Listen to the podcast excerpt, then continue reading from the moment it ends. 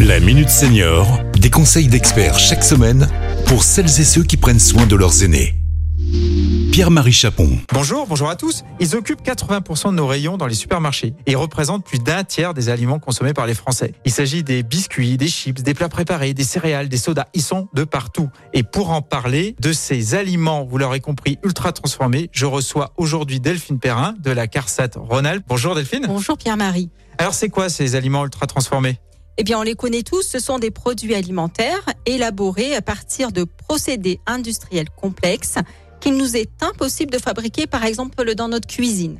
Les aliments ou les boissons subissent plusieurs étapes de transformation industrielle auxquelles on rajoute des ingrédients que là non plus on ne retrouve pas dans nos placards mais qui sont réservés aux industriels. Ce sont par exemple des colorants, des édulcorants, des conservateurs, le sirop glucose fructose, une vraie bombe glycémique hein, d'ailleurs, euh, des amidons modifiés, des épaississants, des gélifiants et d'autres additifs. Ils sont souvent très riches en sel, en sucre, en mauvais gras et souvent pauvres en vitamines et en fibres. Et évidemment, ça a un impact sur notre santé. Et oui, les conséquences sur notre santé de toutes ces transformations subies et adjonctions des différents ingrédients font l'objet d'évaluations sanitaires régulières.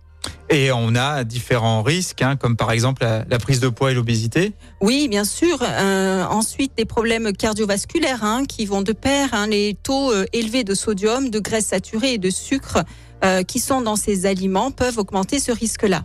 Bien sûr, on voit l'évolution de plus en plus de personnes qui sont touchées par le diabète de type 2. Et puis, bien sûr, eh ben, à terme, un risque de cancer. Après, il ne faut pas faire peur à nos auditeurs euh, pour tout ça.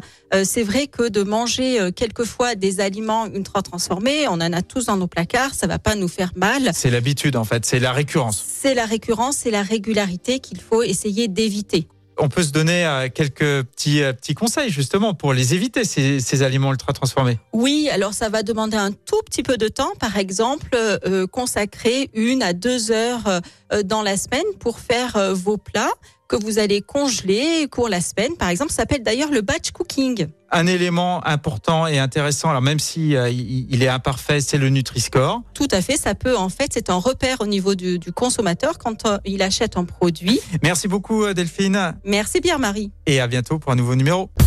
Cet épisode a été rendu possible grâce à la CARSA Tronalp, Caisse d'assurance retraite et de la santé au travail, expert du bien vieillir.